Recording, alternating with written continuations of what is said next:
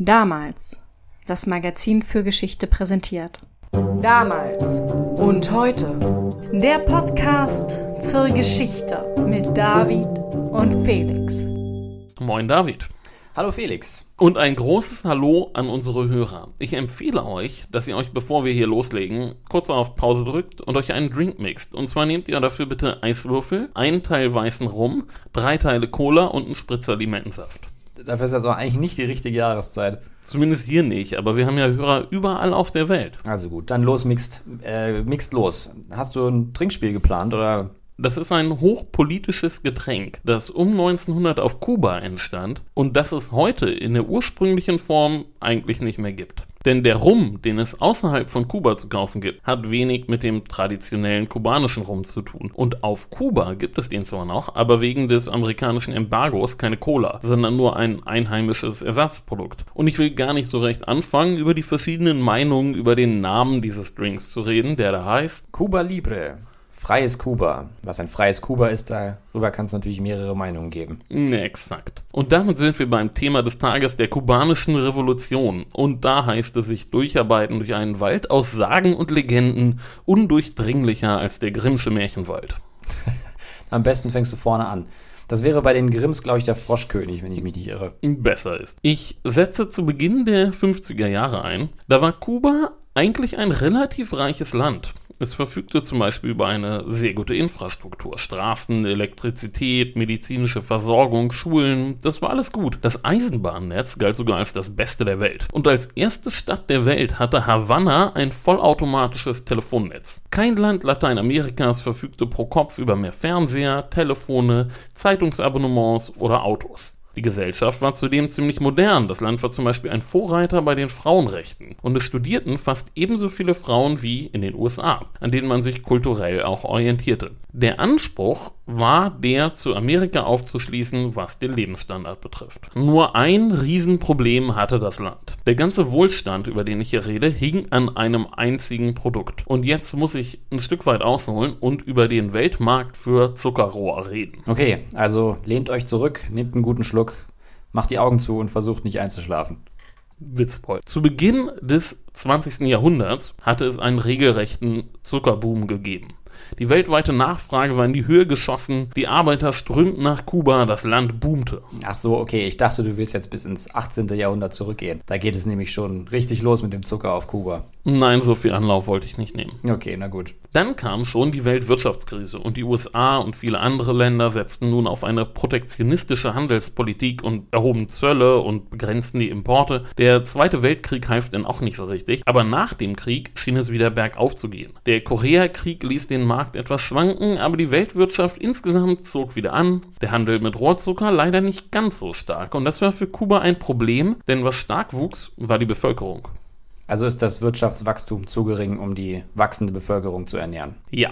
Dazu kam, dass die im Zuckeranbau tätigen Arbeitskräfte im Grunde nur das halbe Jahr beschäftigt waren. Das heißt, es gab immer sehr viele Saisonarbeitslose und zudem war die kubanische Zuckerindustrie zwar nicht wirklich produktiv im Vergleich zu anderen Ländern, aber auch hier wurden mit der Zeit immer modernere Methoden eingeführt und die Mechanisierung der Prozesse führte denn dazu, dass in Relation zur produzierten Menge immer weniger Arbeiter immer kürzer beschäftigt wurden. Das heißt, trotz steigender Absatzzahlen wurden in den 50ern nur etwa genauso viele Menschen beschäftigt wie in den 1920er Jahren. Und da die Bevölkerung aber wuchs, die Zahl der Beschäftigten aber nicht, stieg die Zahl der Arbeitslosen langsam aber sicher bis auf 16,9 Prozent im Jahr 1957 und dazu kamen noch etwa 17,1 Prozent, die als unterbeschäftigt galten. Das waren die Saisonarbeiter. Genau. Und Alternativen gab es nicht? Naja, etwa die Hälfte der Bevölkerung Kubas lebte in Städten. Und die demografischen Daten dort zeigen eigentlich die Kennzahlen von einer modernen Gesellschaft. In Havanna waren 42% der Erwerbstätigen im Dienstleistungssektor tätig und 18% im Handel. In den Städten und vor allem in Havanna war auch der Wohlstand. Hier waren die Krankenhausbetten, die Kühlschränke, die Fernseher, Autos und Telefone. Die Landbevölkerung hingegen holte ihr Wasser von Brunnen und hatte auch kaum Zugang zu Elektrizität. Die soziale Ungleichheit war also vor allem eine Ungleichheit zwischen Stadt und Land. Genau. Aber am Ende hing das ganze Land an einem Agrarprodukt, am Zucker. Und es fehlte der politische Wille, die Wirtschaft umzubauen und ihr mehr Standbeine zu geben. Die Regierung regulierte stattdessen lieber den Zuckeranbau, legte Preise, Löhne und Anbaumengen fest und betete dann, dass die USA ihre Importquote erhöhten. Das Land stagnierte und die Weltbank warnte 1951 in einem Gutachten ausdrücklich, die Unzufriedenheit im Land könne dazu führen, dass ein Diktator auftritt, der vorgibt, die Probleme lösen zu können. Ja, das ist ja ein bekanntes Phänomen. Von den alten Griechen über die Untiefen der deutschen Geschichte bis in die Gegenwart. Und nachdem die Leute von der Weltbank es dreimal in den Spiegel gesagt haben, steht der Diktator dann auch schon vor der Tür, nehme ich an. Genau. Im März 1952 übernahm General Fulgencio Batista mit einem Staatsstreich die Macht. Batista hatte von 1940 bis 1944 schon mal als gewählter Präsident regiert. Anders als manch anderer Diktator war er kein Ideologe, er war ein Opportunist und selbst an den Maßstäben der Zeit und Lateinamerikas gemessen korrupt bis ins Mark. Okay, das will schon was heißen. Oh ja, Batista hatte nun das Problem, dass mit seiner Machtübernahme der Zuckermarkt mal wieder auf dem Weg nach unten war und das Pro-Kopf-Einkommen erstmal abstürzte von 52 auf 53 um 18 Prozent. Das war der Koreakrieg. Hm, das ist gewaltig. Da ist dann jetzt guter Rat teuer. Batista setzte dafür auf einen alten Klassiker, Keynes. Also Keynes wie in John Maynard Keynes. Mit anderen Worten, er investiert, erhöht die Staatsausgaben und belebte damit tatsächlich die Wirtschaft. Aber das Problem mit der Ausweitung der Staatsausgaben ist, das kann immer nur ein Impulsgeber sein, so wie eine Kurbel bei einem alten Auto. Der Motor muss denn schon von selber laufen. Weil sonst die Schulden schnell ins Unermessliche steigen. Genau. Das Ganze ging bis 1956 gut und dann war das Geld alle und Batista hatte die Zeit nicht für einen grundlegenden Kurswechsel genutzt. Das Land war immer noch völlig abhängig vom Zucker und damit blieb auch die strukturelle Arbeitslosigkeit. Batista versuchte zwar den Tourismus als weiteres Standbein aufzubauen und mit Reisanbau zu starten, aber das führte zu einem Protest der US-amerikanischen Reisbauern. Das amerikanische Landwirtschaftsministerium drohte mit einer Reduzierung der Einfuhrquote für den Zucker und damit war das Projekt gescheitert. Und die Unzufriedenheit im Land ist wieder groß, könnte ich mir vorstellen. Exakt. Nun kommen wir zu einem weiteren recht speziellen Aspekt der politischen Kultur Kubas. Der große politische Held der Unabhängigkeit Kubas, an dem sich hinterher denn alle orientiert haben, den alle zu ihrem Vorbild erklärt haben, ist José Martí. Der war aber kein reiner Politiker, sondern ein Poet, ein Schriftsteller, ein Romantiker. Und mit ihm kam eine gewisse Vorliebe für heroische und aufopferungsvolle Figuren. In der kubanischen Politik spielten intellektuelle Diskussionen eher selten eine Rolle. Stattdessen ging es um Ehre, Mut, Maskulinität, Machismo war angesagt. Und nicht nur Batista bediente dieses Image, auch in den traditionellen politischen Parteien zeigte sich dieser Zug. Die kubanischen Kommunisten zum Beispiel, das waren keine Leute, die über Lenins Thesen brüteten, das waren hemdsärmelige Pragmatiker, die sich in den Gewerkschaften engagierten. Da war nicht von Klassen die Rede, sondern vom Volk, das alle Parteien vereinte, denn alles waren große Nationalisten. Was ja auch einhergeht mit der Abgrenzung von Europa und den USA. Ähm, du hast jetzt jedenfalls ein schönes Bild gemalt, das zu einer ganz bestimmten Person sehr gut passt. Wir nähern uns jetzt mit großen Schritten dem Thema der heutigen Folge. Na klar, heute geht es natürlich um Fidel Castro. Der war tatsächlich sowas wie die Verkörperung des politischen Kubas. Denn dass er Flair hatte mit dem Bart und der Zigarre, daran kann überhaupt kein Zweifel bestehen. Dazu kam, dass auch er, im Grunde wie Batista, kein Ideologe, sondern eher ein Opportunist war. Jemand, der eher taktisch als strategisch agierte und meist seinem politischen Instinkt folgte. Aber dazu später noch mehr. Erstmal ein wenig zu Castro als Person. Die Person Castro wird ja vom Mythos des bärtigen Zigarrenrauchers völlig überlagert. Nochmal kurz zum Typus des kubanischen Politikers, den du gerade beschrieben hast. Man darf dabei ja auch nicht vergessen, dass ein Anführer bestimmte vorgegebene Erwartungen erfüllen muss. So wie in der hellenistischen Zeit alle wie Alexander der Große sein wollten, so hat Castro sicherlich auch so seine Vorgaben gehabt woraus dann das Bild entsteht, das wir heute kennen. Oh ja, Castro war eigentlich ein Kind der Mittelschicht. Er war auf eine sehr elitäre Jesuitenschule gegangen und immatrikulierte sich denn 1945 in Havanna für Jura. Für Politik scheint er sich eigentlich gar nicht so sehr interessiert zu haben bis dahin. Er engagierte sich dann aber in verschiedenen Studentengruppen und da ging es hitzig zu. 1948 wurde er beschuldigt, einen Mord an einem Studentenführer begangen zu haben. Die Anklage wurde dann aber fallen gelassen. Im selben Jahr finden wir ihn in Bogota in Kolumbien auf einem Studentenkongress, als in der Stadt gerade Unruhen ausbrachen und das war so richtig seins. Er scheint so einen gewissen Hang zu Action und Abenteuer gehabt zu haben. Er galt als intelligent, aber nicht als intellektuell, als jemand, der von vielem was verstand, aber kein Experte für irgendwas war. Eine Einschätzung, die er denn später in Interviews auch immer wieder bestätigte. Er las sehr viel und zu vielen verschiedenen Themen ohne sich in eine Sache denn so richtig reinzuarbeiten. Gut, wenn man promoviert hat, weiß man, dass man von einer Sache auch zu viel wissen kann. Weniger von mehr ist mehr. das kennen wir ja. Castro war außerdem rhetorisch begabt und exzellent bei Verhandlungen, denn an der Uni in Havanna, da wurde einfach über alles verhandelt, bis hin zu den Noten. Okay, man bekommt einen ersten guten Eindruck. Aber irgendwann hat es ihn dann doch in die Politik gezogen. So wie du ihn beschreibst, scheint er ja für die Politik geboren gewesen zu sein. Oder zumindest für den Aktivismus. Ja, vielleicht muss man ihn wirklich eher einen Aktivisten nennen. Mhm. Sein Bruder Raoul, der war eher ein introvertierter und methodischer Arbeiter und der ging zu den Kommunisten. Fidel hingegen wurde Mitglied bei den Orthodoxos des aufstrebenden Eduardo Chibas. Chibas gründete die Partei erst 47 als Protest über die Korruption im Land. Und weil er bei den Autenticos, wo er vorher war, nicht Präsidentschaftskandidat wurde, sondern dafür ein gewisser Carlos Prio. Prio gewann dann die Wahlen und Chibas beging 1951 in einer spektakulären Aktion aus Protest gegen die korrupte Regierung live im Radio Selbstmord. Das ist ein drastisches Statement. In der Tat. Prio wurde denn von Batista abgesetzt und Batista sagte die Wahlen zum Kongress ab. An denen aber hatte der junge Fidel Castro teilnehmen wollen. Und jetzt ist der junge Fidel frustriert und wird revolutionär. Das trifft es schon ganz gut. Am 26. Juli 1953 versuchten etwa 130 Männer und Frauen aus dem Umfeld der orthodoxen Partei, die Moncada-Kaserne in Santiago zu stürmen. Darunter auch Fidel Castro. Die Aktion ging natürlich in die Hose und Castro landete im Knast. Vor Gericht verteidigte er sich denn mit seinem Recht auf Widerstand gegen ein unrechtmäßiges Regime und den legendären Worten, die Geschichte wird mich freisprechen. Legendär in der Tat. Da hat er sicher auch seinen Beitrag zu geleistet. Also ich meine dazu, dass sie legendär wurde. Natürlich, er hat die frei und ohne Notizen gehaltene Rede hinterher noch stark ausgebaut und massenhaft als Büchlein verbreiten lassen. Man muss überhaupt sehr vorsichtig sein, was Äußerungen der Revolutionäre angeht, vor allem hinterher, aber dazu sage ich gleich noch mehr.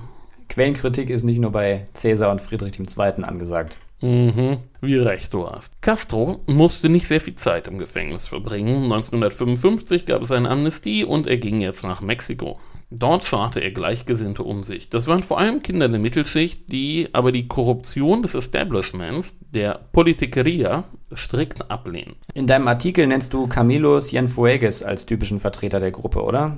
Kind der Mittelschicht, urban geprägt, wie witzig mit seiner Leidenschaft für Tanzen und Baseball und so. Oh ja, googelt den mal. Camillo Cienfuegos. Auf Bildern lacht er immer und wirkt eigentlich ziemlich sympathisch. Auch Che Guevara ist ja aus gutem Hause. Naja, Che. Ja, aus der Perspektive des Historikers ist Che so ein bisschen das Problemkind der kubanischen Revolution. Okay, wieso? Naja, Che war Argentinier und ganz anderer Typ als Fidel. Ebenfalls sehr charismatisch, aber viel intellektueller, viel prinzipientreuer, aber politisch dadurch auch viel limitierter und weniger flexibel. Castro war großzügiger und hatte auch auf jeden Fall das bessere politische Gespür prinzipientreu und dadurch politisch limitiert. Das muss ich mir merken. Che war Kommunist und ein Kumpel von Fidels Bruder Raúl aber den meisten in der Gruppe war er viel zu radikal, weshalb er von vielen geschnitten wurde und auch eher ungern mit einbezogen wurde. Er konnte seinerseits Fidel schwer einschätzen. Er beschrieb Fidel einmal als Mitglied des linken Flügels der Bourgeoisie, während er sich selber als proletarischen Kommunisten sah. Che hat im Übrigen auch wesentlich dazu beigetragen, dass das heute gemeinhin verbreitete Bild vom Ablauf der Revolution deutlich verzerrt wurde, und zwar durch sein kubanisches Tagebuch.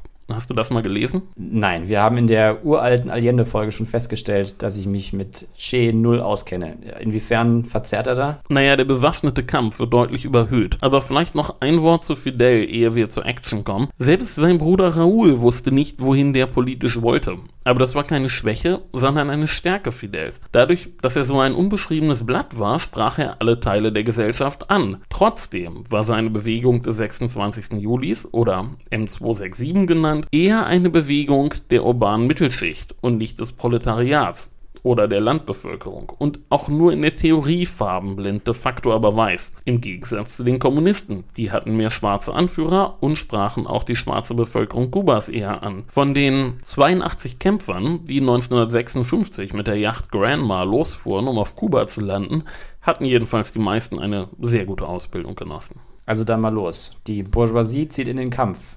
Die Landung geht dann ja erstmal völlig in die Hose, ne? Ja, 21 Kämpfer wurden sofort nach der Landung getötet, 22 verhaftet, der Rest zerstreute sich. Schließlich versammelten sich ungefähr 20 Kämpfer in den Bergen der Sierra Maestra, mit denen war aber nicht viel Start zu machen. Eine ganz schön hohe Verlustquote.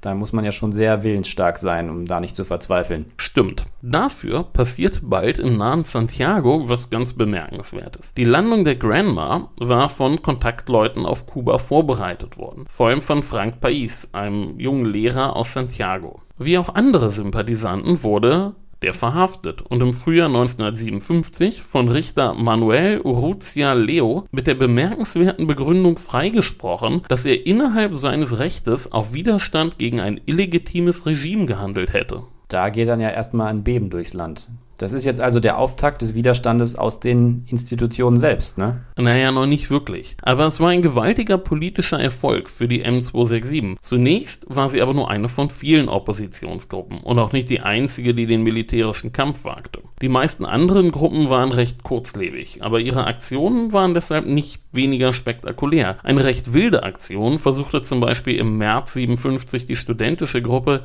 Directorio Revolucionario Estudiantil, die den Präsidentenpalast angriff und eine andere Gruppe landete wie Castros M267 mit einem Schiff, der Corinthia, scheiterte aber bei der Errichtung einer Front. Gibt es denn den Versuch, diese Klein- und Kleinstbewegungen irgendwie zu vereinen? Naja, die meisten wurden schneller aufgerollt, als sie Hilfe rufen konnten.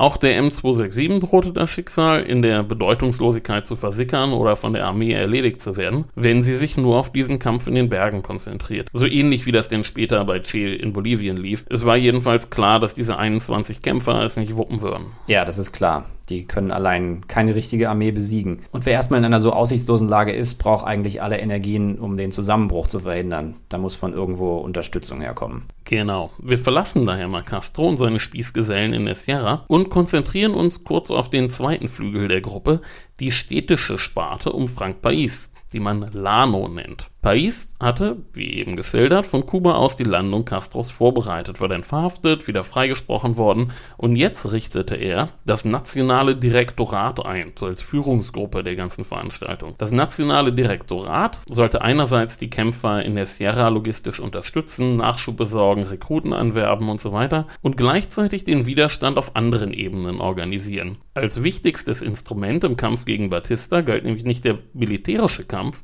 sondern der General Generalstreik.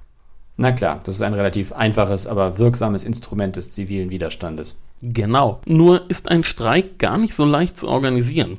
Dafür müssen einem die Arbeiter auch zuhören. Es braucht eine gewisse Bekanntheit und man braucht Netzwerke in den Gewerkschaften. Die bastelt man sich aber nicht von heute auf morgen. Nur um anzudeuten, was da zu tun war. Rund die Hälfte der zwei Millionen Arbeiter in Kuba waren Gewerkschaften. Von denen gab es unglaubliche 1641 Stück, die in 33 Verbänden organisiert waren, die dann wiederum ihrerseits alle Teil eines Dachverbandes waren. Und eigentlich waren die Arbeiter auch gar nicht so unzufrieden, denn Batista war ihnen sehr weit entgegengekommen. Es gab großzügige Urlaubsansprüche, Krankengeld, Mutterschaftsurlaub und Unfallschutz. Also haben Frank Pais und das Nationale Direktoriat einiges zu tun, sowohl mit der Versorgung der Kämpfer in der Sierra als auch mit der Mobilisierung der Arbeiter die man erstmal von der Notwendigkeit einer Veränderung überzeugen muss. Korrekt. Pais rekrutierte Kämpfer, versuchte Waffen zu kaufen und pflegte die Kontakte zu anderen Oppositionellen. Und vor allem letzter Punkt war eine heikle Sache, denn die M267 versuchte sich ja von der alten Politikeria abzugrenzen. Trotzdem organisierte Pais ein vielbeachtetes Treffen von Castro mit bekannteren Politikern. Und gemeinsam wurde denn sogar ein Manifest verfasst und publiziert, das dann auch tatsächlich eine gewisse Aufmerksamkeit erregt. Man nahm die M267 jetzt wahr, wenn auch noch nicht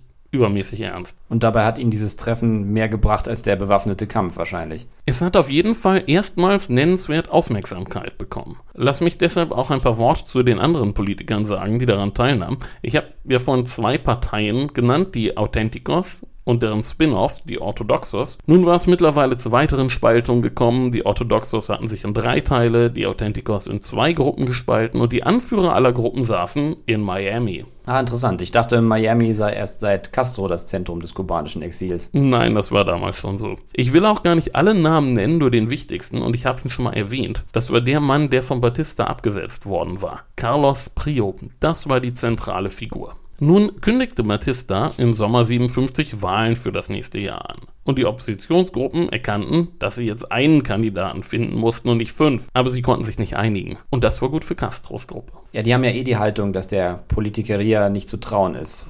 Aber warum treffen sie die dann eigentlich und verfassen ein gemeinsames Manifest? Naja, Pais traf sich regelmäßig mit einigen Mitarbeitern des amerikanischen Konsulats in Santiago, die wahrscheinlich für die CIA arbeiteten. Und er erkannte, dass die Amerikaner erkannten, dass Batista es nicht mehr lange machen würde. Und er erkannte, dass die Amerikaner vor allem anderen an einer schön gemäßigten, berechenbaren, moderaten neuen Regierung interessiert waren. Das Treffen in der Sierra diente also einerseits dazu, den Kontakt zu den anderen Parteien zu pflegen, die ja immerhin über lange aufgebaute, stabile Netzwerke zum Beispiel in der Verwaltung verfügten, die man selber nicht hatte. Und nebenbei dazu, die Amerikaner zu beruhigen, dass man eine schöne, konsensorientierte Haltung anstrebe. Und ganz nebenbei würde man das Bild von Castro neben einigen, zu dem Zeitpunkt noch viel bekannteren Politikern in den Zeitungen platzieren. Okay, also waren die USA der wichtigste Adressat. Das ist ja schon wichtig zu wissen. Also das ist sozusagen der Fototermin das Wichtigste an der ganzen Angelegenheit. Aber trotzdem die Frage, was steht denn dann drin in dem Manifest? Ja, nichts Besonderes, wenn man so will. Man rief die Zivilgesellschaft zum Handeln und die Opposition zur Einheit auf, verkündete die Bildung einer gemeinsamen revolutionären Front gegen Batista, forderte wirklich freie Wahlen und rief Batista zum Rücktritt auf. Okay, also das Übliche im Grunde, was man so sagt als Oppositioneller. Jo. Die Amerikaner durchschauten übrigens genau, was Pais da machte und waren ernsthaft beeindruckt, wie er die Bekanntheit der alten Parteien nutzte, um seinerseits die M267 bekannter zu machen. PR läuft gut. Was läuft sonst? Na, sonst lief's beschissen. Vor allem fehlte es an einer klaren Kommunikationsstruktur, die unerlässlich war, um einen Streik zu organisieren. Man plante einen robusten Streik, nicht nur Arbeitsniederlegung, sondern aktive Sabotage und Unruhe und das will organisiert werden. Mit dem Wachstum der Gruppe wurde dann auch die Sicherheit zum Problem und das erste Opfer wurde ausgerechnet Pais. Am 30. Juli 1957 wurde er verraten, aufgespürt und vom Polizeichef von Santiago, Oberstleutnant José Salas Cañizares, eigenhändig erschossen. Er wurde nur 23 Jahre alt. Zu seiner Beerdigung erschienen 60.000 Sympathisanten, was die Popularität zeigte, die die Gruppe inzwischen hatte. Aber jetzt fehlte der Kopf. Das ist natürlich ein schwerer Schlag. Der scheint seine Sache ja außergewöhnlich gut gemacht zu haben. Gerade wenn man so wenig Personal hat, ist so jemand ja eigentlich nicht zu ersetzen. Aber ersetzt werden muss er ja jetzt. Wer rückt denn nach? Naja, zunächst mal versuchte man die Aufgaben aufzuteilen. Aber die Mitglieder des Direktorats waren sich nicht einig über die richtige Strategie, zumal absehbar wurde, dass der Streik nichts werden würde, da man in den Gewerkschaften nicht über ausreichend Einfluss verfügte. Es wurde zwar ein Streik ausgerufen, aber da machte erstmal kaum jemand mit. Und es gab ein weiteres Problem. Castro, der Chef der Sierra, misstraute den Nachfolgern von Pais, denen es nicht gelang, ihn ausreichend mit Waffen und Equipment zu versorgen. Und damit begeben wir uns wieder nach Miami. Waffenhandel in Miami, der Stoff vieler Filme. Naja, du hattest ja gesagt, da leben die Exilanten um den Ex-Präsidenten. Genau, Miami war Dreh- und Angelpunkt des Nachschubs. Und ja, Carlos Prio war der Mann mit den richtigen Kontakten. Nun sind wir also beim alten Problem mit der Politikeria. Sehe ich das richtig? Also es geht ja nicht mehr mit ihnen, aber es geht auch nicht ohne sie oder worauf läuft es jetzt hinaus? Genau, in Miami beginnt jetzt das Geschachere. Die M267 musste an Waffen kommen, ohne sich auf irgendwelche politischen Deals einzulassen. Und wieder einmal machte sich mangelnde Kommunikation bemerkbar. Pais hatte kurz vor seinem Tod noch an einer letzten großen Lieferung gearbeitet, aber er war jetzt tot und die Vertreter in Miami hatten keine klaren Anweisungen und schließlich ließen sie sich auf eine gemeinsame Erklärung mit den Exilanten ein, den sogenannten Pakt von Miami. Also weichen sie von ihrer Linie ab, weil sie in Florida fernab der Kameraden auf Kuba improvisieren müssen. Genau. Inzwischen hatte sich auf Kuba Armando Hart als neuer Kopf des Lano herauskristallisiert. Wer war jetzt der Jano nochmal? Die städtische Sparte der Gruppe. Also ja, richtig, danke. Und er tobte vor Wut, als er vom Pakt erfuhr. Und Fidel war auch sauer. Warum dauerte das alles so lange?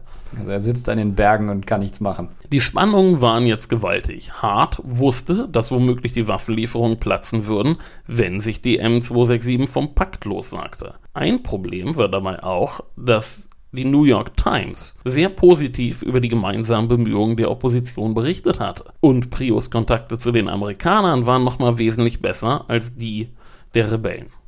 Na klar, als Ex-Präsident von Kuba hat er ja einen ganz anderen Stand. Und die Amerikaner darf man ja jetzt auch eigentlich nicht verärgern. Also man will ja nicht, dass sie auf die Idee kommen, sich einzumischen. Bis dahin hat es ja auch ganz gut funktioniert, die USA nicht zu beunruhigen, aber man muss es ja auch nicht drauf ankommen lassen. Naja, die Amerikaner waren schon vorsichtig geworden, denn mit der Guatemala-Episode, Verweis auf Folge 14, der Bananenkrieg, hatten sie ganz Lateinamerika gegen sich aufgebracht. Aber allein über den Zuckerimport konnten sie jede neue Regierung gewaltig unter Druck setzen, noch bevor sich diese so richtig etablieren konnte. Also verärgern darf man sie vielleicht schon, aber erst wenn man fest am Sattel sitzt. Darauf kommen wir später noch. In der M267 gab es intern jetzt auch noch Terz, weil einige die Idee hatten, eine urbane Miliz aufzubauen was natürlich weitere der ohnehin knappen Ressourcen binden würde und organisatorisch nochmal komplizierter werden würde, als eine immer noch relativ kleine Gruppe in den Bergen zu versorgen, wenngleich sich auch deren Mannstärke erhöhte und damit aber auch wieder den Mangel an Waffen verschärfte. Waffen braucht man für einen bewaffneten Widerstand, wie man es dreht und wendet. Also es hängt jetzt alles daran, dass es zu wenig Waffen gibt im Moment und daran, den Streik zu organisieren. Merke, eine Revolution zu organisieren ist nicht einfach, aber das hat ja sicher auch niemand gedacht. Jedenfalls debattierte man jetzt überall die richtige Strategie. In der Sierra, in Santiago und in Miami. In der Sierra ließ jetzt Che Dampf ab und war sauer auf Fidel, weil der sich nicht klar äußerte. Von den ganzen Debatten hielt Che nicht viel. Er fand, das sei alles Mittelklasse Geschwätz. Er wollte kämpfen. Er stellte den Kampf deshalb später auch als einzig wahre Strategie dar. Und sein ganzes Handeln war davon bestimmt, wobei das in Afrika und in Bolivien ja dann völlig schief ging. Für den Widerstand ist es aber auch immer wichtig, auf politischer Ebene Erfolg zu haben. Militärischer Erfolg alleine hilft ja nicht. Formulierst du jetzt Merksätze für die Revolution? Nur wenn keiner mitschreibt. Na gut. Einen militärischen Erfolg hatte Che in Bolivien zwar auch nicht, aber das stimmt schon. Die politische Ebene ist mega wichtig. Sneak Preview. In einer der kommenden Folgen werden wir darauf nochmal zurückkommen, dass komplette militärische Überlegenheit, die politisch nicht verwertet wird, denn auch zur völligen Niederlage führen kann. Okay, aber zurück zu Kuba. Wir lernen jetzt, wie es letztlich gut funktionieren kann. Ich überspringe jetzt mal die kleinteiligen Details der Verhandlungen in Miami. Bis Dezember 1957 sind jedenfalls immer noch keine Waffen da. Und in Miami ist man jetzt auch nicht weitergekommen. In der Gruppe sind die Spannungen jetzt kaum noch auszuhalten. Schließlich versammelt sich das Spitzenpersonal in der Sierra zu einer Aussprache. Armando Hart ist mittlerweile auch dafür, sich von den anderen Gruppen wieder loszusagen und ein eigenes politisches Programm zu veröffentlichen. Man sagt sich also vom Pakt von Miami los mit der offiziellen Begründung, dass darin eine Militär Militärjunta und eine ausländische Intervention nicht ausdrücklich abgelehnt würden. Außerdem sei es Unsinn, eine Revolution von Miami auszuführen und es drohe wieder der Rückfall in die alten Sitten der Politikeria. Keine schlechte Begründung, zumindest doch eine aufrichtige. Das zu schreiben dürfte Ihnen ja deswegen auch nicht schwer gefallen sein. Legen Sie denn da jetzt gleich ein eigenes Programm nach oder wohin weht jetzt der Wind? Nein, ein eigenes Programm wurde nicht angekündigt und das lag an Castro, der weiter darauf setzte, möglichst vage zu bleiben diese Taktik, immer vage zu bleiben, hat sich hierzulande ja heute zur politischen Königsdisziplin entwickelt. Entdeckst du jetzt Parallelen zwischen Castro und Merkel? Ja, vielleicht gibt es irgendwo da draußen ein Schwarz-Weiß-Foto von Castro mit Zigarre und Raute. Bitte nicht. okay, Spaß beiseite. Wie geht's weiter? Mit der nächsten Katastrophe. Anfang Januar wurde Armando Hart von der Polizei verhaftet. Wird der Organisation jetzt schon wieder der Kopf abgeschlagen? Genau, außerdem waren die Amerikaner jetzt sauer, weil die ganzen Exilkubaner in Florida sich nicht einigen konnten. Und sie fangen jetzt damit an, hart gegen deren Waffendeals vorzugehen. Verhaften Waffenhändler, beschlagnahmen alles, was die Kubaner schon an Material gesammelt haben, denn sie wussten natürlich schon lange, was da läuft und das FBI hat halt nur noch nicht zugeschlagen. Und dann setzen sie jetzt ein Zeichen. Dürfte Castro und seine Kollegen ja eigentlich in ihrer Entscheidung bestätigt haben, sich aus den Querelen in Miami rauszuhalten. Ja, da hast du wohl recht. Und Batista machte unterdessen was sehr Cleveres. Er hob die Zensur und den Ausnahmezustand auf, der in großen Teilen Kubas gegolten hatte. Und damit signalisierte er, ich habe die Lage im Griff. Die für 58 angekündigten Wahlen können stattfinden. Die Rebellen waren damit gar nicht glücklich. Denn für sie war es ja wichtig zu zeigen, der Typ hat sein Land nicht im Griff, das Volk wird unterdrückt. Na klar, sonst wird das mit der Revolution nichts. Und mit dem Streik. Ja, du meintest ja vorhin schon, dass es gar nicht so einfach ist, die Arbeiter davon zu überzeugen, dass sie unterdrückt werden. René Ramos Latour, der jetzt die Rolle von Hart übernimmt, fasst das ganz schön zusammen. Er schreibt an seine Compañeros, dass es jetzt wichtig ist, so viel Unruhe wie möglich zu schaffen. Er schlägt zum Beispiel vor, Steine auf Polizeiautos zu werfen, Anschläge auf Regimeanhänger zu verüben und so weiter. Denn, und ich zitiere, die Arbeiter sind bereit zu streiken, aber unter der Bedingung, dass es einen Aufstand gibt. Und dann schreibt er weiter, man könne nur in einem Klima der absoluten Abnormalität im Land die Arbeiter mobilisieren.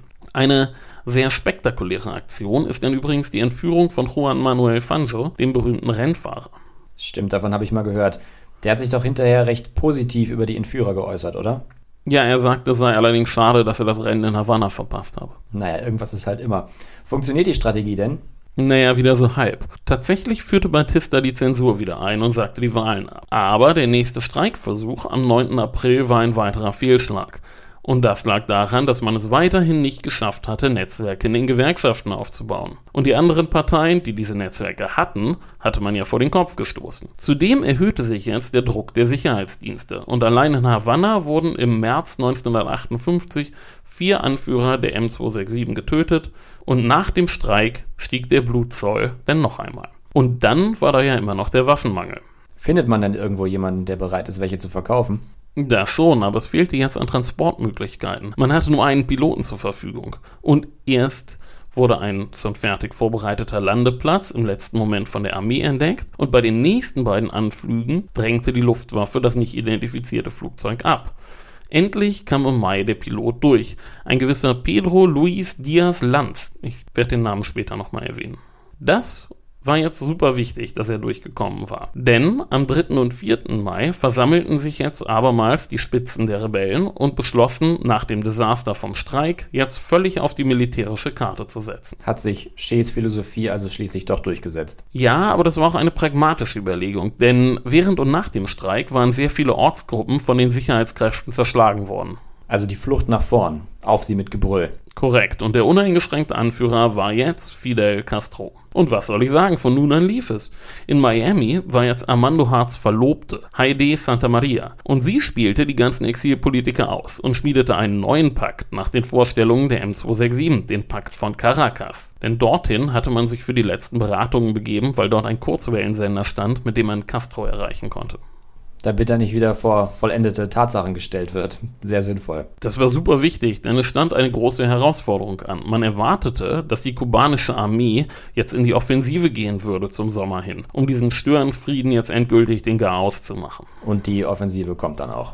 Ja, nur zeigte sich sehr schnell, dass die Soldaten keine Lust hatten, in den Bergen Rebellen zu bekämpfen, um einen zweifelhaften Diktator im Ruder zu halten. Denn die Armee Kubas unterschied sich in einer Hinsicht massiv von anderen lateinamerikanischen Ländern. Sie war wesentlich unpolitischer. Es war eine unmotivierte Söldnertruppe. Die Rebellen waren selbst völlig überrascht, wie wenig Biss die Soldaten hatten. Die warfen schneller die Waffen hin, als sie sie einsammeln konnten. Und damit war auch das Nachschubproblem endgültig gelöst. In nur einem halben Jahr brach die Armee in sich zusammen und an Silvester ergriff Batista die Flucht. Also bringt die militärische Karte den Sieg. Jetzt wäre also der Zeitpunkt gekommen, wo es wichtig wäre, ein politisches Programm in der Tasche zu haben. Das ist korrekt. Als Übergangspräsident wurde Manuel Urrutia Leo nominiert. Das war der Richter, der einst die Rebellen um Frank Pais freigesprochen hatte. Und das erste Revolutionskabinett war erstmal so eine Mischung aus linken und moderateren Kräften. Erst im Laufe des Jahres 1959 zeigte sich, welche Richtung der revolutionäre Prozess denn einschlagen würde. Bis dahin wusste niemand so recht, woran man bei Castro war. Selbst die Analysten der USA und der Sowjetunion standen vor einem völligen Rätsel. Das ist tatsächlich der eine Aspekt neuerer kubanischer Geschichte, mit dem ich mich ein bisschen auskenne. Den Plan, sich den Sowjets anzuschließen, gibt es zu der Zeit ja nämlich nicht. Das entsteht erst später. Richtig, die Sowjets wussten von nichts. Die Amerikaner erkannten auch sehr schnell am 5. Januar die neue Regierung an. Castro war da noch nicht mal in Havanna angekommen zu dem Zeitpunkt. Jo, wir wissen, Castro setzt sich durch. Aber wie läuft denn die Machtübernahme ab? Naja, die Rebellen hatten insofern geschickt agiert, dass sie nach Batistas Flucht sehr schnell alle Knotenpunkte der Macht besetzten. Regierungsgebäude, Polizeistationen, sowas. Der Richter wurde nun also zum Präsidenten vereidigt und Castro begab sich sehr langsam nach Havanna. Vorher zog er publikumswirksam durch das ganze Land. Bis er in Havanna war, stand schon das Übergangskabinett. Und nun zeigte Castro sein ganzes politisches Können. Er nahm sich seine politischen Gegner portionsweise vor. Er verärgerte nie alle auf einmal und er vermied zunächst jeden Ärger mit den USA. Und jetzt drehen wir mal etwas die Perspektive. Den Amerikanern war dieser Bruder von Fidel, Raúl Castro, sehr suspekt. Aber in der Regierung waren auch bekannte moderate Kräfte. Mit denen würde man schon arbeiten können. Außerdem war ein großer Anteil an Fachkräften und Spezialisten, die eher Techniker als Politiker waren. Und was man wollte, waren ja vor allem schnell wieder stabile Verhältnisse. Na klar, damit die Wirtschaft stabil bleibt und der Rubel weiter rollen kann. Genau, man schickte daher als neuen Botschafter auch einen Techniker, Philipp Bonsal, so ein richtig schöner, nüchterner Karrierediplomat. Und damit sind wir so bei der Haltung des Außenministeriums. Andere waren dafür von Beginn an mehr Druck aufzubauen, vor allem Admiral Arleigh Burke vom Generalstab, der als Berater im National Security Council saß, und der Vizepräsident Richard Nixon. Auch im Kongress waren viele skeptisch mit Blick auf die kubanische Revolution, vor allem nachdem die Revolutionäre zahlreiche Batista-Anhänger hinrichten ließen. Das war dann aber auch nicht so clever. Naja, im eigenen Land waren die Hinrichtungen von korrupten Batista-Leuten ziemlich populär. Das geschah also vor allem mit dem Blick nach innen, wenn man so will. Castro besuchte dann im April die USA und versicherte, dass er kein Kommunist sei. Und das hat man ihm so geglaubt? Oder hatte man da so seine eigenen Theorien? Naja, er spielte halt auf Zeit, ob man ihm glaubte oder nicht. Er gewann jetzt ausreichend Zeit, um sich so richtig schön fest an den Sattel zu schweißen. Manche Sachen hatte man auch erwartet von ihm. So Sachen wie die Nationalisierung der Telefongesellschaft, das gehörte einfach bei einem Umsturz irgendwie dazu. Das sah man nicht so eng. Das war weniger kommunistisch, das war einfach nationalistisch motiviert, das war okay. Der Botschafter, Bonsal, bot sogar an, dabei zu helfen. Aber irgendwann kippt dann die Stimmung in den USA. Ja, im Sommer 59. Schuld war vor allem eine Landreform. Die war ja schon in Guatemala ein rotes Tuch gewesen. Ja, wir erinnern uns. Du hast es in der Bananenfolge erzählt. Und dann trat im Juli Major Pedro Luis Diaz Lanz, das war der heldenhafte Pilot von vorhin, vor einem Senatskomitee auf und behauptete, die Armee werde kommunistisch unterwandert. Und bis zum nächsten Frühjahr waren denn selbst die Liberalsten im Kongress überzeugt, dass Castro gefährlich sei. Zu dem Zeitpunkt hatte die CIA längst eine Tarnfirma eingerichtet, die neue Pläne für Kuba ausarbeitete. Die Double Check Corporation. Herrlich nichtssagender Name. Aber können die Amerikaner nicht einfach den Zuckerimport stoppen?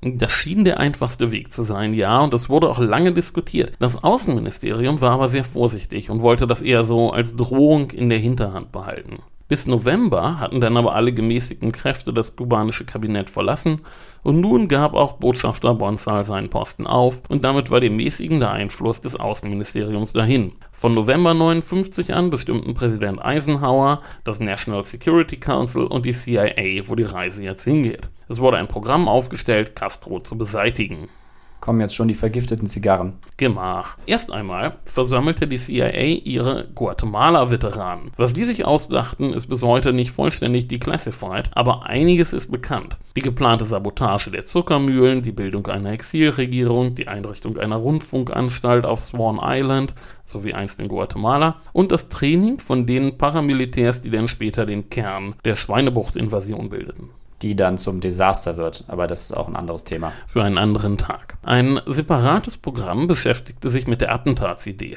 Aber natürlich baute man daneben politischen Druck auf. Und das ging am einfachsten. Wie? Wir hatten ja schon ein paar Folgen. Ich nehme an, die USA drehen irgendwie den Geldhahn zu. Also letztlich schnappen sie sich irgendein Werkzeug aus dem Koffer, in dem auch die Zuckerimportregulierung immer griffbereit liegen. Korrekt. Sie sorgten zum Beispiel dafür, dass ein geplanter Kredit von europäischen Banken über 100 Millionen Dollar eben nicht gewährt wurde. Aber mit den Zuckerimporten wartete man immer noch ab. Das lag auch daran, dass so ein Schritt die kubanische Bevölkerung verschreckt hätte. Da spielt nun wieder Guatemala rein. Man war in Lateinamerika weiterhin sehr sensibel mit Blick auf die USA. Ja, nicht zu Unrecht. Nicht zu Unrecht. 1960, also nachdem bereits mehr als ein Jahr vergangen war seit dem Sieg der Revolution, erst da begann sich langsam auch die Sowjetunion zu engagieren. Damit war ein ganz neuer Player im Spiel. Wieso warten die damals so lange? Müssten sie doch eigentlich recht früh gemerkt haben, dass die USA ihnen Kuba zutreiben. Eine Frage der Geografie. Man erkannte das schon an, dass Kuba im amerikanischen Einflussbereich lag. Außerdem war Kuba weit weg. Es war im Notfall schwer zu verteidigen und am Ende war und ist Kuba ein ziemlich kleines Land in der Karibik. Die Sowjetunion hatte andere Baustellen und andere Projekte, die relevanter, interessanter und auch erfolgsversprechender waren. Okay, aber nun mischen sie sich eben doch ein. Ja. Im Februar 1960 besuchte Anastas Mikoyan Kuba. Der war stellvertretender Ministerpräsident und er führte erste Gespräche über ein Handelsabkommen. Eigentlich wollte er schon im November kommen, aber da kam schon der Papst und Castro wollte keinesfalls die Katholiken im Land verärgern. Das ist so ein typisches Beispiel für Castros innenpolitische Manöver. Nur kein Ärgern, jedenfalls nicht zu sehr, wenn es sich einrichten lässt. Genau. In den folgenden Monaten erreichte der Kalte Krieg dann einen Höhepunkt mit der U-2-Affäre. Nicht wie die Band oder die U-Bahn, sondern wie das abgeschossene Spionageflugzeug. Wieder ein Thema für sich.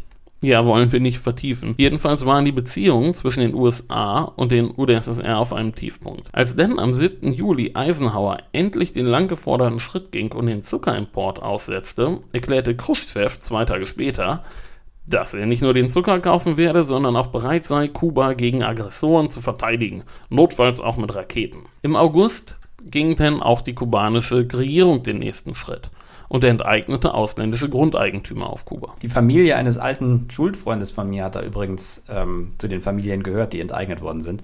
Zu dem Zeitpunkt waren die aber schon längst nicht mehr da, sondern in Sevilla. Später gab es dann wohl sogar die Möglichkeit, das Land wiederzubekommen, aber da war schon niemand mehr am Leben, der auf Kuba geboren worden ist und das war damals wohl die Voraussetzung. Huh, spannend. Die USA reagierten nun, rieten von Reisen auf die Insel ab und wiesen Länder, die amerikanische Hilfsgelder empfingen, an, keinen kubanischen Zucker mehr zu kaufen. Eine weitere Dimension kam jetzt durch den Wahlkampf hinzu, in dem Nixon und Kennedy sich gegenseitig immer mit neuen Versicherungen übertrumpften, eine harte Linie gegen Kuba zu fahren. Und das hatte in dieser Phase einfach alle sehr viel mit der Stimmung nach der U-2-Affäre zu tun. Kuba gerät jetzt also in die Mühlen der Großmächte, so wie andere Länder ja auch zu der Zeit. Ja, ich arbeite gerade an einem weiteren Artikel, wo ein kleines Land die Spiele der Großmächte ausbaden muss. Da wird dann auch ein Podcast raus. Das Thema wird uns also noch begleiten. Ja, ja, das kommt immer wieder vor. Das ist ein Klassiker, ein altes Muster. Eben. Nun ja, Eisenhower verbot schließlich alle Exporte nach Kuba mit Ausnahme von medizinischen Gütern und am 3. Januar 1961 wurden alle diplomatischen Beziehungen abgebrochen und in Folgen Schweinebucht, Kuba-Krise und so weiter. Eins muss man bei alledem sagen. Die wirtschaftlichen Auswirkungen des Regimewechsels in Kuba waren für die USA denkbar gering. Es gab im Gegensatz zu Guatemala nur wenigen amerikanischen Grundbesitz und das Land war insgesamt wirtschaftlich einfach viel zu unbedeutend. Den Zucker bekam man auch woanders her. Es geht damals doch wahrscheinlich allein um die Domino-Theorie, also die Idee, dass wenn ein Land nach links driftet, ihm andere folgen. Exakt. Und außerdem kam im Lichte des Kalten Krieges ein harter Kurs gegen Kuba bei den amerikanischen Wählern sehr gut an. Wir befinden uns hier noch Anfang der 60er. Das Civil Rights Movement steckte noch in den Kinderschuhen, es gab noch keine Hippies und drei englische Teenager namens Paul, John und George dachten gerade über einen neuen Namen für ihre Band nach und sie entschieden sich für Johnny and the Moondogs. Gut, dass sie den Namen noch geändert haben. Das wäre nichts geworden, meinst du? Ich bin kein Marketing-Experte, nur Gewohnheitstier. Zurück zu Castro. Der war recht beliebt in den USA gewesen, solange er ein Revolutionär war. Aber nach der Machtübernahme sank seine Popularität dann dramatisch. Aber wieso hat er denn jetzt den linken Kurs gewählt? Sehr gute Frage. Wir haben eins geklärt, es lag nicht am Einfluss der Sowjetunion. Was hingegen sicherlich der Fall war, ist, dass er mit dieser distanzierten Haltung gegenüber den USA einen Kurs fuhr, der in Kuba auf Zustimmung stieß. Wegen der Geschichte in Guatemala oder wegen der vergangenen Einmischung der USA auf Kuba selbst? Beides. Die Idee der USA, mit Bonsal einen Gemäßigten als Botschafter zu schicken, war nicht schlecht, aber Castro vermied es aus innenpolitischen Erwägungen, ihn zu treffen. Bonsals Einschätzung von Castro ist sehr interessant. Er warnte ausdrücklich, dass Castro sehr temperamentvoll sei und nicht gut mit Kritik umgehen könne. Und hinterher erklärte er, dass er gehofft habe, den Kubanern Zugeständnisse anbieten zu können, um diese latent Amerika-skeptische Haltung zu besänftigen. An was hat er dabei gedacht? Naja, zum Beispiel an den Status von Guantanamo Bay oder an Handelsverträge oder an die Übergabe von amerikanischem Besitz in kubanische Hände. Aber Bonsal wurde von der Eisenhower-Regierung auch nicht wirklich gehört. Auf der anderen Seite hatte Castro das Problem, dass er sich nicht in ein gemachtes Nest setzte. Batista hatte einen Schuldenberg hinterlassen und die Währungsreserven waren ziemlich geplündert. Manche Maßnahmen, die in den USA schlecht ankamen, wie die Erhöhung von Zöllen oder die Kontrolle des Kapitalverkehrs, da hatte er keinen Spielraum. Man kann also sagen, dass da verschiedene Faktoren zusammenkommen. Die Unbeliebtheit der USA in Lateinamerika, der Kalte Krieg und damit verbunden die amerikanische Innenpolitik, die wirtschaftliche Situation Kubas und so weiter und so fort. Tatsächlich gab es heftige Konflikte zwischen Castro und seinem Bruder Raúl und Che, die einen noch radikaleren Kurs fahren wollten. Ihnen war er viel zu gemäßigt. Er verurteilte es auch, dass die Kommunisten der PSP zu Landbesetzungen aufriefen. Vor allem aber muss eins immer festgehalten werden. Castro war ein Charismatiker und ein kluger Taktiker, aber er war kein Ideologe. Er vermied jedes politische Programm, er benutzte so gut wie nie die Begriffe rechts und links. Er machte das, was populär war. Das konnten ganz einfache Maßnahmen sein, wie die Öffnung aller Strände für die Öffentlichkeit Öffentlichkeit. Er war auch in keiner Partei. Die Kommunistische Partei der kubanischen Revolution wurde erst 1965 gegründet, mehr als sechs Jahre nach der Revolution. Da war er schon längst fest etabliert. Zumindest so wie du ihn schilderst, ist er ja auch mehr Populist als Kommunist gewesen. Ja, so sehe ich ihn. Mir geht ja bei all dem Merkel nicht aus dem Kopf. Bei der stellt sich die Frage natürlich nicht. Aber vielleicht noch mal ein Wort zum Kommunismus. Der Kommunismus galt damals durchaus als der Weg zum Erfolg. 1957 hatten die Sowjets den ersten Satelliten ins All geschossen. Der berühmte Sputnik-Schock. Damals gelten die Sowjets als die erfolgreiche der beiden Supermächte, die die USA ein- und überholen können.